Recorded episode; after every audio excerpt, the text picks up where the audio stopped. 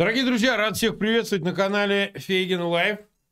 Время 21 час 4 минуты, понедельник, 30 мая, день 96-й войны. С Алексеем Арестовичем. Алексей, рад видеть. Взаимно. Всем, всем добрый вечер. А вот э, нас всех уже 154 тысячи, как обычно, вы знаете. Я с еврейским занудством продолжаю вас просить подписываться на канал и распространять ссылки на этот эфир в своих аккаунтах, в социальных сетях и группах. Нам важно, чтобы как можно больше людей собиралось в 21 час и смотрело наши эфиры. Нам есть что вам рассказать, так что, пожалуйста, подписывайтесь и на канал Фейгин Live, на канал Алексея Арестовича по ссылке в описании к этому видео. Ну и распространите эфир, максимально распространите эфир. А, Алексей, ну что, начнем тогда с новостей, которые произошли за эти сутки. Что у тебя есть такое прям сенсационное? Ну, сенсационного не знаю, но много интересного есть точно.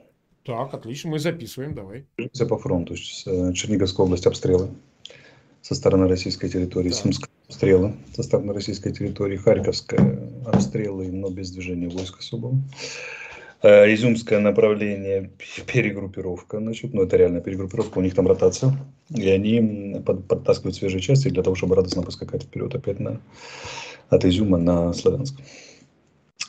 Значит, э, лиманское направление, значит, Лиман все-таки наш генштаб подтверждает, что, ну, как генштаб, околовоенные источники подтверждают, что, ну, в принципе, под российским контролем. И есть бои вокруг Лимана. Э, в направлении Озерного, туда в переправе через Северский Донец, за который Северск, и реализация, возможно, этого замысла, о котором мы говорили, плюс маленький хвост в сторону э, этого самого, в сторону Славянска вытягивают там. Но там две реки, две, два водных преграды, вытянуть его будет непросто, но в принципе это на, на подсечку нашей группировки, которая сопротивляется как раз той российской, российским наступающим, которые со стороны наступают Изюма. Вот такое, типа, тылы подрезать достаточно неприятное, но пока там особое движение тоже нет. Значит, уходим на Северодонецк. Северодонецк бои уже в пределах города. Развивают наступление от захваченной гостиницы «Мир» на окраине, от автопарка. Продвигаются вперед, радостно сообщают, что все, Северодонецк уже все полностью взят, но это не так. Они двигаются на самой окраине, идут уличные бои с попытками проходить вдоль основных проспектов там и улиц, проходить ближе в центр города. Ситуация неравномерна, идут уличные бои. Обозначилось любопытное движение, которое э, вот эти маникюрные ножницы, о которых мы говорили, маникюрные щипчики еще более урезают. Северодонецк пытается обходить с юга в направлении Павлоград, там такой есть, э, как бы, так, такой населенный пункт, соединяющий Северодонецк и, и э, Лисичанск. Это, это одна агломерация вот с попыткой отрезать Северодонецк от Лисичанска. Может быть такая угроза, она как, как один из вариантов действий при попытке обойти с юга туда, от аэродрома там, и так далее, и так далее. Это забавная история, которая, если, если замысел таков, то это показывает, что они еще больше урезали. Они уже не надеются отрезать Лисичанск, а пытаются отрезать только Северодонецк. Лисичанск доминирует на Северодонецком. И, в принципе, это очень непростая задача. Я так понимаю, что они выдыхают, могут выдыхать, как одна из версий, еще более сокращать свой грандиозный амбициозный план. Мы карту повесили, сейчас карта район боевых действий, мы ее вывесили, Deep State карту. Значит, что у нас там дальше? У нас, значит, э, смотрим на трассу Бахмут-Лисичанск. Сегодня погиб там французский журналист. Да, при, видели, да. При попытке ехать э, на машине с эвакуируемыми, он попал под обстрел и погиб. А он, да. двигался из Северодонецка, как я понимаю. Э, ну, я точно не знаю, откуда он двигался. Факт, ага. что он погиб по трассе. Как бы, да. Но в отношении самой трассы произошло в течение суток там любопытное движение, которое немного отодвинуло российские войска от трассы, трассы сразу на трех направлениях. То есть они не могут выйти к трассе, не могут там закрепиться. Я бы не назвал это контратаки, я бы не назвал это контрнаступательные действия, но, скажем так, это некие движения, заставившие отойти российские части. Э, на, на там разные дистанции, но в среднем около километра. Как бы, да, если в среднем по больнице считать. Идем дальше. Значит, Авдеевка, перегруппировка, Кураховское направление. Там очень активно атаковали сегодня. При попытке задействовали авиацию, там, артиллерию и так далее, и так далее. Пока без, без особого успеха. Запорожское направление, гуляя поле, Орехово, Пологи. Пытались двигаться, мы сбили там Су-25 очередной, значит, применяют, э, причем один и тот же солдат, причем срочник Национальной гвардии, не контрактник, не мобилизованный. Третий, третий Су-25 сбивает там, и он как бы показывает, что они пытаются использовать э, армейскую авиацию, пока без успеха. В Васильевке продолжают накапливаться войска потихонечку, и есть шанс, что они попрут вверх, причем любопытная история заключается в том, что Эм, там полно мирного населения, они не выпускают. И вся эта ситуация может быть похожа на то, что они пытаются прикрыться мирным населением, подготавливая это наступление. Значит, э, далее идем на беженцев. Далее идем на Херсонскую направление. Там Чернобаевка, уже 22-я. Так. Вчера на вечер. И э, я уже открыл новый сезон, потому что считаем, что 21 это красивое число. Значит, один сезон открыт, теперь первая серия нового сезона нанесли по пункту боепитания удар. Детонация не менее часа длилась, боеприпасы рвались. И любопытное наше движение, вот это вот очень дорожное, но любопытное, э, на, на разрезание группировки минимум на двух направлениях. То есть сегодня наши объявили освобожденность Снегуровкой, потом это отрицали. В общем, там какая-то возня идет, и она достаточно опасная. Достаточно опасная, и учитывая, что это уже второе движение, вторая попытка отрезать. Для российских вооруженных Для российских войск, да. Учитывая, да, и есть вклинение наших сил, но туда, грубо говоря, на Давидов брод. Двойная, двойная нарезка идет. Вот. Не, я вот здесь был бы крайне осторожен, не выдавал бы это за, за страшную перемогу там, или за то, что наши ура-ура гонят и сейчас прямо освободят новую Каховку. Нет, это только движение, это маленькие осторожные контрнаступательные действия в соответствии с тем, что у России там силы, артиллерийская группировка достаточно серьезно, они перебрасывают туда дополнительные резервы, авиация пытается работать. Непростая история. Но движение есть, это движение опасно. Э, и российское командование вынуждено уделять ему самое пристальное внимание. Потому что в противном случае как бы их ждут большие неприятности. Я, честно говоря, не думаю, что нас там ждет грандиозный успех.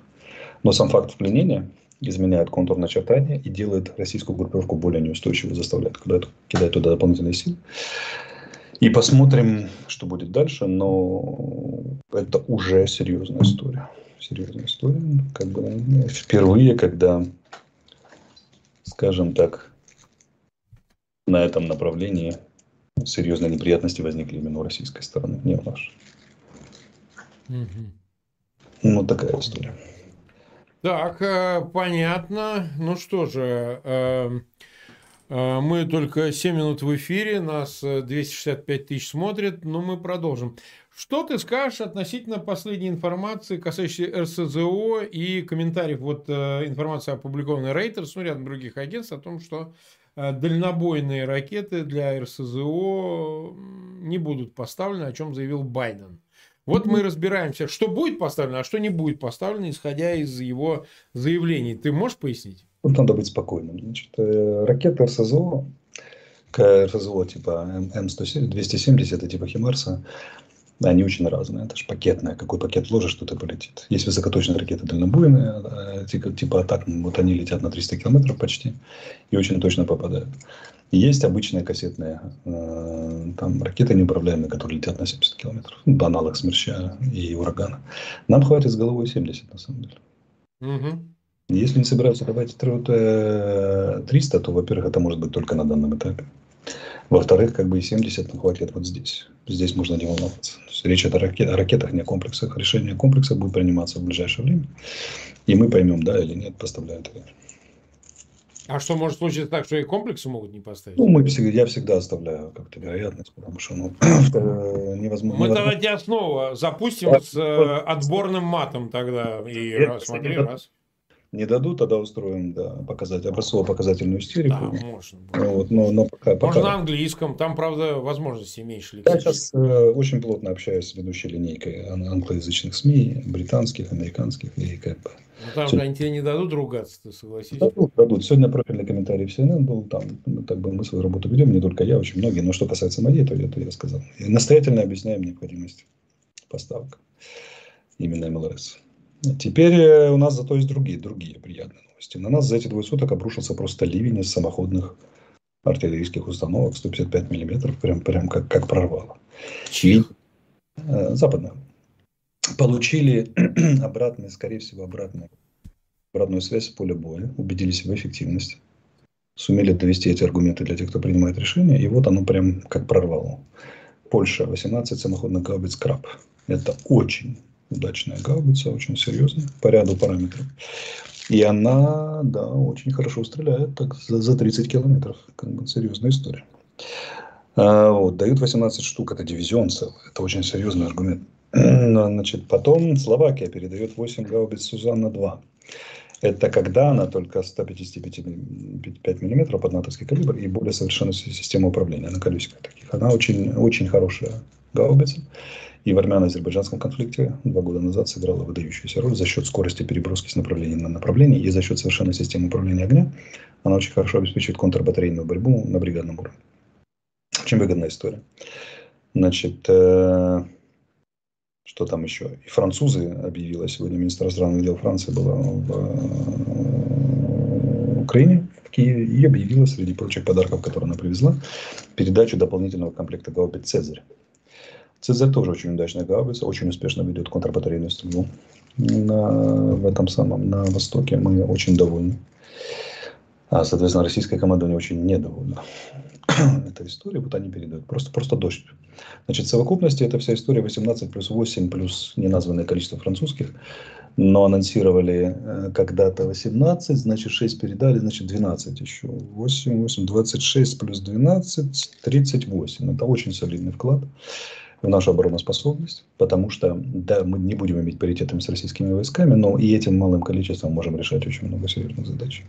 Тем более, что снарядов тут, тут тоже хватает. Кстати, вот снаряды подвезли, забыл сказать, и сразу ну, где-то неделю у нас, не, у нас была большая проблема, не поступало сведений о удачных накрытиях групповых стационарных целей в российском тылу. Вот вчерашние и сегодняшние сутки это просто море разливанное накрыт командный пункт под Изюмом, накрыт командный э, узел связи в Лимане, накрыт э, российских войск, причем это уничтожение дотла, когда никого не остается в живых.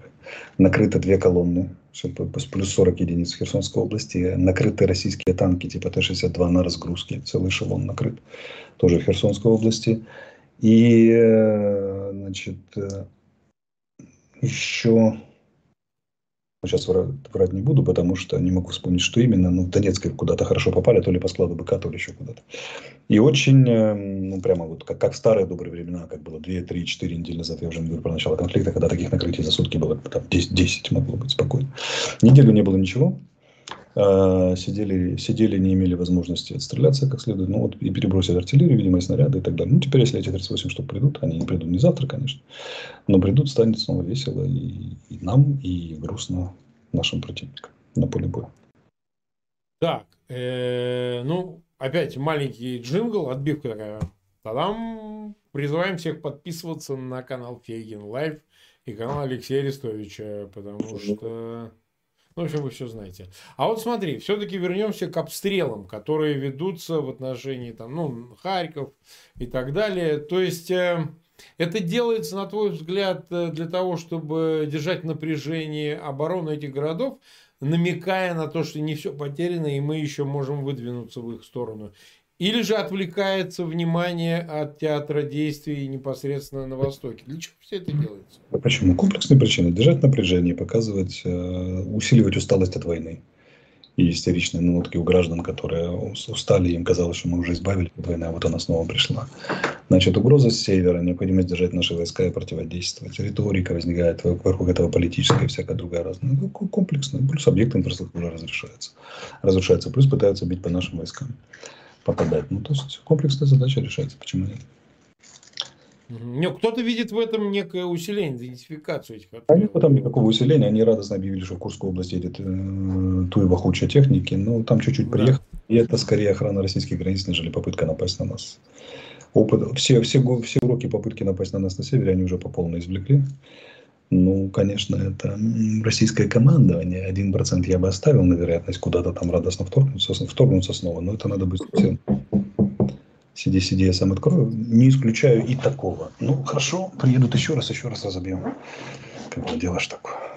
Да. Не, ну а резервы-то у них есть ехать куда? Ну, резервы они какие-то найдут, конечно, безусловно. Но надо же понимать, что мы на севере похоронили и заставили отступить элитные российские подразделения, части. Ну, куда вот эти все там пол, полу, полурезервистские формирования, там, да, собранные с нитку сбору посольников. Мы смотрим, кого перебрасывают на Херсонское направление. Идут пехотные машины, это БМП-1. Угу. Да. Танки Т-62. Вот Я на нем катался. На ну, тут же как бы... В определенных обстоятельствах. Это не очень похоже на Т-90, на БМП-3 там, и так далее, и так далее, или БМД-3, там, или 4, которые мы видели здесь до этого. Ну и качество, соответственно, дым пониже, труба пожиже, как бы, и э, труба пожиже, дым пониже. Да. И ну, ну, ну хорошо, пусть нападают. Таких мы еще не хранили, похороним этих замечательно. Тут внешнеполитическая рамка любопытным образом меняется. Так, Значит, ну давай ее обсудим.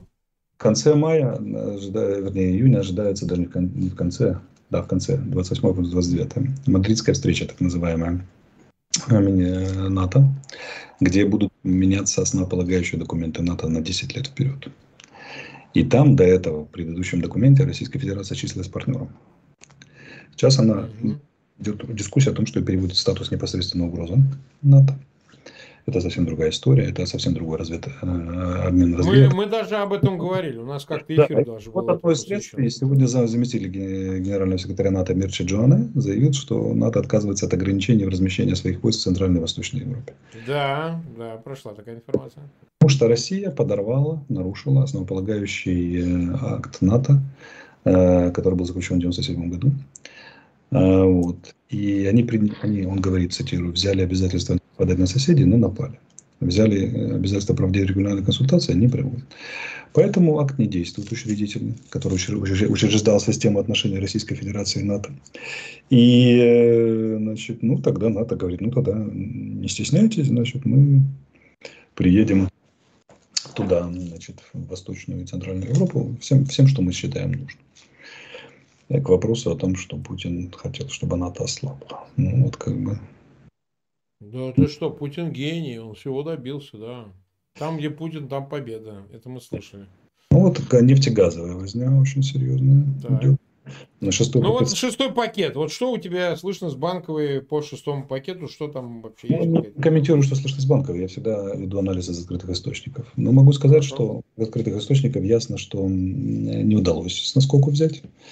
И не согласовали они э, шестой пакет санкций европейских. А причина Венгрии, на твой взгляд? Причина Венгрии. Почему Венгрия? Еще Хорватия требовала исключений для себя. Там в силу особенностей. Да, там жиженный конденсат, бла-бла-бла. Ну, короче, до 23 года просила еще перегонять этот конденсат.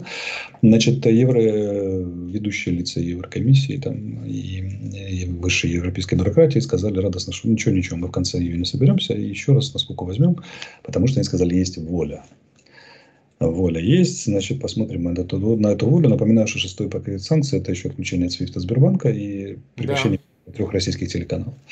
Вот, хотят пакетом, потому что такова культура политическая, а вторых боятся, что если, я так понимаю, что если частями принимают, тогда, в принципе, может затянуться. Ну вот первое, э, Первая спотыкательная вещь на фоне введения санкций с начала конфликта. Все предыдущие вводились практически без проблем. Дошло до серьезных санкций, споткнулись. Радостно, российские пропагандисты уже радостно скачут по этому поводу. Э, проблема в том, что российская нефть, две трети поставляется по морю, треть через трубопроводы. Вот эту треть пытаются сохранить, и предложение было такое, что давайте сейчас проголосуем, две трети бахнем, а треть пусть идет, по мере того, как э, сможет модернизироваться система нефтепереработки в той же Венгрии, там, и так далее, Хорватии. Э, там и помощь экономическая для перестройки отрасли и всего остального, но, но пока не прошло. Будем смотреть, что будет дальше. Это война, мы понимаем, что жизнь она прекрасна и может быть всякая. Нидерландская компания Гастер заявила, что «Газпром» уведомил ее о прекращении поставок с 31 мая. То есть уже по текущему контракту они не получают 2 миллиарда кубометров, это солидный объем. И здесь э, надо понимать, что сколько было дискуссий, помнишь, о, э, или помните, обращаясь ко всем зрителям, о том, что Российская Федерация, путинский режим использует газ, газ и нефть как оружие. Но сейчас это никому доказывать не надо, вот оно наглядно. Как бы, да, Дания может стать, сегодня Блумберг заявил, страной, которая отключит газ Российской Федерации. Тоже 31 мая может. Вот. Сейчас это, конечно, история на лето, здесь особо беспокоиться не нужно. Но я думаю, что европейцы полным половником сейчас хлебнут энергетических отношений с Российской Федерацией и поймут, что ну, надежно Это ненадежный поставщик, который, вопреки, у любой войны есть правила, но здесь пытаются газ использовать как оружие. Простыми словами, мы им говорим, мы вас выморозим за вашу, за вашу поддержку. Украины, за вашу позицию по отношению к России. То есть это чистое оружие. И э, я думаю, проблема, как бы тему, тему ухода от России, зависимости от российского нефти и газа Европе станет легче доказывать необходимость, в том числе тем политикам, которые давно об этом говорят. Э, вот. Шольц, кстати, радостно сказал, что консенсус по нефтяному эмбарго будет достигнут в любом случае. На этом саммите, который будет в конце июня, еще будут голосовать за предоставление Украине э, кандидатов крупный саммит, там много чего должен много чего должен решиться. Но перед этим, я напоминаю, будет встреча министра обороны НАТО и очередная встреча в Рамштайне. Это посредине месяца, 15-16. Возможно, там произойдут, возможно, там произойдут вещи, которые подтолкнут ЕС к определенным решениям и так далее. И Эрдоган сегодня предложил Путину, Турция на, на коне, у них там э, учуваная внешнеполитическая активность, предложили Путину провести в Стамбуле во время встречи переговоров встречу между делегациями России и Украины ООН. Под, общей, под общим лозунгом конфликт надо быстро заканчивать. И эм, нужно значит, срочно примириться. И более того, Турция готова выступить в роли наблюдателя, если это будет достигнуто какое-то соглашение отвод огня и так далее. И так далее. Международный наблюдательный механизм. Если Москва и Киев достигнут этого соглашения, сказали. Сразу могу сказать, что вряд ли мы достигнем этого соглашения. Сто процентов не достигнете этого соглашения, еще и потому, что Москва, а, понятно, требует чего, мы это уже не раз слышали, но представить себе непосредственную встречу, как следствие ее в Стамбуле Путина и Зеленского тоже с трудом себе представляю. Как ты оцениваешь тот факт, что ну, в контексте публикаций вчерашних, да, ну, очень похож на таблоидные публикации, под ними нет. Основной Путин умер там, а, и его двойник, это опубликовали таблоиды Mirror и тому подобное. Но сама симптоматичная эта история, она продолжается как провокативно, как троллинг по отношению к Кремлю, что смотрите, как легко отправить на тот свет Путина, окружение его, да, и все скажут, это был двойник или еще что-нибудь в этом роде. Ты считаешь, что за этим стоит компания Запада, которая пытается, ну, что называется, знищать Путина до степени, когда будет удобно его уже в буквальном смысле отправить на тот свет? Или это, не знаю, какой-то дешевая сенсация или что-то в этом роде, что ты скажешь? Потому что они развлекаются, курощают Путина. То есть и... ты считаешь, развлекаются? Ну, скорее всего, как мне кажется. Дело вот в чем, что надо, давайте, тут надо вот мы, мы слегка завязли на оперативном уровне. Я предлагаю вернуться на стратегическую рамку и понять очень важную вещь сейчас. Российская Федерация проводит такую большую стратегическую операцию в международном масштабе. Она складывается из трех составляющих. Первая – военная мы сейчас возьмем Северодонецк и покажем, что мы, мы, мы способны. Как, да, мы способны, это правильно, мы способны. Да. После этого спрогнозируйте войну дальше. Видите, мы пусть с большими потерями, но последовательно берем, возьмем все, что нам нужно. Давайте поставим вас перед фактом. Можете не давать оружие, все равно возьмем. Как бы, да, и так далее. Просто будем вас еще от газа отключать. Она проводит даже четырех составляющих. Энергетическую операцию против Европы, отключая от э, энергоносителей используя газ как оружие и э, еще параллельно коррумпируя те компании, которые частные, которые начинают в рублях платить Европе, России, облегчая ей бремя прорыва экономической блокады, возможно. Третье – это дипломатическое. Множество эмиссаров заехало, эксплуатируют старые, старые элиты э, европейские и текущее руководство некоторых стран Евросоюза, Старой Европы кидая в ход вообще все объяснения. Вам не нужен союз Украины и Польши, вам не нужна эта война, мы сейчас дадим ядерным оружием, мы отключим газ, не будут, не будут брать, отключим газ. В общем, все возможные аргументы, которые только есть и так далее. Информационная, потому что и итальянский генерал, и какой-то американский эксперт, и куча еще заявила, что Россию невозможно победить в этой страшной войне, она все выиграет, бла-бла-бла. Плюс пугают беженцами очень сильно.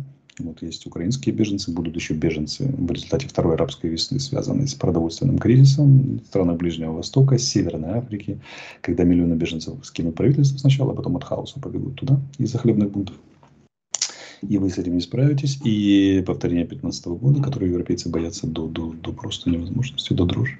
И третье, это неприемлемая поставка серьезного вооружения, это неприемлемая эскалация. Неприемлемая, все, переходим все черты и так далее. Байден сегодня вынужден был заявить, что я, я не, как, не могу поставить оружие, по которым будут бить по территории Российской Федерации.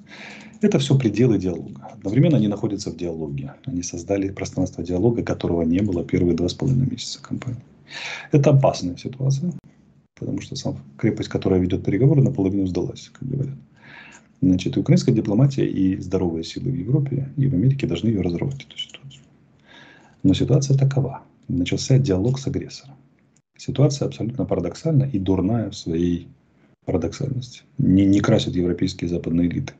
Потому что Российская Федерация использует здесь полный комплекс вооружений, включая, например, боеприпасы объемного взрыва там, и так далее, и так далее, трехтонные бомбы и прочее. Уничтожает население, инфраструктуру суверенного государства, независимого. Акт военной агрессии проводит, полномасштабную континентальную войну. А, как, а мы не можем применять, применяет весь спектр уже по нашей территории, а мы, с точки зрения некоторых западных партнеров, не можем применять оружие, которое ну, у нас да.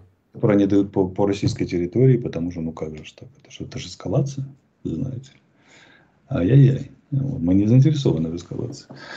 Но вся эта история существует только потому, что существует пространство для диалога, которое создано, где обсуждается продовольственная безопасность, возможно мировая, возможное примирение там и прочее, прочее.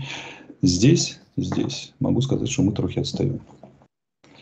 Российская, российская дипломатия ведет активнейшее наступление по всем фронтам. Особенно она это делает через свое представительство международных организациях, большинство из которых могут платить бюджет, вину через бюджет.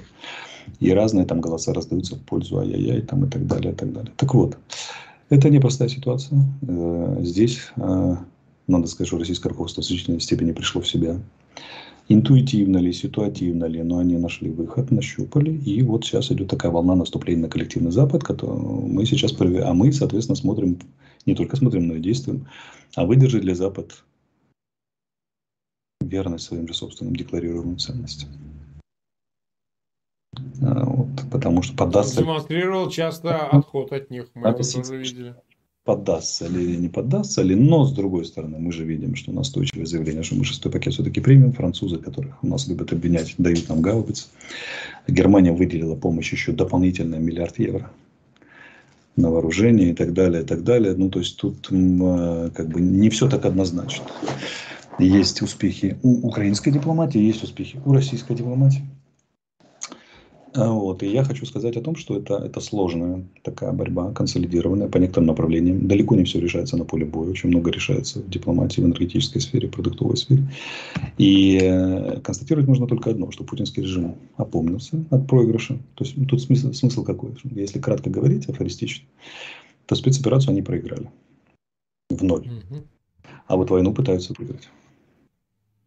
А поскольку война это куда больше, чем спецоперация, это действие не только на поле боя, это еще информационная сфера, дипломатическая, экономическая, энергетическая и так далее, и так далее. Вот туда они вкладываются сейчас по полной и имеют известный успех в этом направлении. Нас это не смущает, мы все это прекрасно понимаем, мы этому противодействуем. Сегодня глава офиса Андрей Ермак э, как раз э, опубликовал свое видение в европейской прессе о том, что без консолидированной позиции по усилению санкций энергетических, финансовых и так далее, российские, российская армия сможет ну, питаться тем, что продажа энергоресурсов дает российской экономике еще очень долго. И эта история не есть конструктивная, потому что даже с чистой логики Запад предпринимает определенные усилия, чтобы лишить российскую, э, вернее, путинский режим возможности угрожать соседям силой и вообще проводить политику с точки зрения сил, но делает недостаточно, чтобы это произошло. Тут мы даже отбрасываем в сторону сантименты по поводу Украины, там гибнущих украинских детей солдат и так далее, и так далее. Просто вот с точки зрения политики Запада мы им, мы им показываем, что вы декларируете одно в отношении путинского режима, а меры, которые вы предпринимаете, недостаточно. Вам надо менять эту политику. Иначе не пройдет. Вы не достигнете, не достигнете целей, которые не достигнете, которые вы, вы сами декларировали как цели своей внешней политики. То есть с нашей точки зрения вы, вы действуете недостаточно, мы в цифрах показываем, что и как обходятся санкции, и как, через какие страны, и что нужно предпринять и так далее. Эти инструменты недостаточно. Но никто не говорил, что будет легко. Война затяжная, война сложная, я же говорю, потому что спецоперация проводилась с риском, а вот войну они еще пробуют выиграть. Война ведется не только военными средствами. Современная война ведется не столько военными средствами. У государства четыре силы, дипломатическая, информационная, энергетическая, вернее, экономическая и военная. Задействованы все. И Запад находится в определенной в определенном переходе от необходимости ну, точнее, они сейчас в стадии понимания, что спецоперация провалилась, а война только началась, как следует. И они сейчас сканируют сами себя на предмет, а готовы ли мы к долгой затяжной войне. Но судя по некоторым заявлениям и Шольца, и Барреля, и американцев, и британцев, война, несколько заявлений было в течение трех дней, это было видно очень четко, что они готовят свое население к долгому затяжному конфликту и возможными проблемами с этим экономическими. Там указывается на рост товара в Европе, там, да, на, на определенные проблемы с в энергетической сфере, с тем же отключением газа и так далее. То есть показывает, что борьба, борьба будет долгой. Это приятная новость с выделением средств, с выделением гаубиц, потому что это показывает, что они принимают вызов. Но я хочу, чтобы наши зрители поняли очень важную вещь. Спецоперацию мы уже победили, российскую. А войну еще предстоит победить. Это история, идущая на всех фронтах. И она будет долгой, несколько месяцев, как минимум. Сменился темп, сменилась логика, сменилась э, фон происходящего, сменились приемы и способы борьбы. Это уже никто больше кого забьет самолетов и кто там разобьет воздушный десант. Это кто выиграет на дипломатических площадках, на площадках, там, где энергетические споры, на санкционных площадках. Это кто выиграет в информационном противодействии с Западом и так далее. А российские возможности по-прежнему намного больше, чем наши в этом отношении, в финансовом отношении, представленности и так далее. И так далее. Россия интригует на всех площадках, вплоть до, ну, если, если мы помним, несколько дней назад было совместное заявление Лаврова. Он на организации исламской конференции и в, Африкан, в, Африкан, в государстве Африканского Союза одновременно. И там пытался вытянуть их представителей на, на какие-то там заявления относительно несправедливости мироустройства, что Россия ведет борьбу, вернее, путинский режим за справедливое мироустройство, где Запад не будет односторонне диктовать. Эта риторика довольно близка многим азиатским странам. Э, многим африканским странам, многим исламским странам, тоже Индии, которая не спешит осуждать Российскую Федерацию, держит нейтралитет и так далее, и так далее. Поэтому не, не все так просто. Это большая борьба, цивилизационная борьба. И здесь надо понимать, что мы сейчас выдохнули, считайте, остановились, продышались. И вот я говорю. Э, уважаемые наши зрители, смените рамку восприятия этого конфликта. Он давно уже за пределами выиграть на поле боя. Хотя это крайне важно. Это уже выиграть в информационной среде, это уже выиграть в дипломатии, это уже выиграть в экономическом противоборстве и выиграть э, в том числе ну, в соотношении рисков и интернациональных интересов очень многих стран. Она задела весь мир, эта война. И она сменит, сменит повестку во всем мире, сменила уже. И заканчивая победить в мозгах и сердцах тех людей, которые принимают решения, населения их стран и так далее, и так далее. Это непросто. Но пока курс в принципе обнадеживающий. Я говорю не для того, чтобы подсластить пилюлю. Я говорю о том, что есть конкретные факты заявления в течение трех суток, что настраивает Запад свое население на долгий конфликт. И за этим следуют практические шаги. Выдача нам кредитов, выдача нам, ну, вернее, просто безвозмездной помощи, там о миллиардах евро идет речь, и передача вооружений. Если бы этих сигналов не было, я бы сильно насторожился. И вас бы насторожил. С другой стороны, не прошел шестой пакет санкций, который показывает, насколько барьер это непростое преодоление, уже когда есть непосредственно энергетические последствия для Европы, проблемные экономические. И, значит, риторика в отношении приема Украины в Евросоюз сильно забуксовала, скажем так. Ключевые даты – это третья встреча в Рамштайне, 15-16. И это конец, где, где будет заседание, где будет решаться, Украина будет членом, ну, кандидатом выступления в ЕС. И э, примут ли шестой пакет санкций. Вот к 1 июля станет понятно, куда поехала эта война более-менее. Ну, и раньше станет. Мы будем следить внимательно, оценивать эти заявления, анализировать вместе с вами эти заявления. Наш сериал, который мы снимаем, он имеет не только эмоционально подбадривающее свойство. Я стараюсь вести программу так, вместе с Марком, уважаемые друзья, чтобы мы вместе думали, анализировали вместе. Учились смотреть на этот конфликт не с помощью экспертов, которые мы читаем, а потом разноголосится мнение и должны, должны искать свое собственное решение. Я строю так, чтобы мы рассуждали. Даю факты, даю оценки, предлагаю подумать и так далее. То есть тут задача еще научить людей самим справляться с потоком новостей, получая первичные навыки анализа и понимания закономерностей происходящего. Потому что это очень сильно успокаивает нервы. Не в смысле моего там голоса, как говорят, там, или марка и так далее, а в смысле того, что мы сами. Человек же беспокоится когда? Когда у него есть подсознательная подпороговая активность, активный процесс, он может быть даже положительным по положительному поводу, но если человек его не осознает, он очень сильно начинает беспокоиться. Центр тревожности работает. Как только человек осознает это, ему сразу становится легче. Пусть даже сам ситуация не очень хорошая, сейчас сразу скажу, это не так, ему становится легче, потому что он просто понимает. Наша задача, чтобы наш зритель учился разбираться в этих вещах. Это происходит. Когда они смотрят эфиры, это их тренирует, потому что они через какое-то время начинают разговаривать вроде как кажется нашим языком, а потом там возникает и некая собственная рефлексия. Тут объективно это происходит. 400, почти 3000 нас смотрят. Это уже неплохо. Мы 30, почти 5 минут в эфире. Ну, э, скажем так, мы посмотрим, что будет происходить в течение всей недели. У нас будет возможность следить за динамикой. В конце концов, завтра будет конец месяца. И э, посмотрим, что до конца недели выдаст, собственно, все инстанции. От э, санкционных до, э, значит, Рамштайна и всего остального. Тем более, что мы каждый день за этим следим. Я предлагаю то, что мы не договорились сегодня, договорить завтра. Остается последний такое, скорее, объявление. Вот смотрите, мы э, занимаемся, как вы знаете, сбором на помощь. Вот э, опубликована была история парнишки, я так понимаю, с Донбасса, 18 лет ему остался он после гибели матери один с четырьмя братьями и сестрами. В общем, такая сложная Чем история. Вот ему мы собираемся помочь. Я правильно понимаю, Алексей?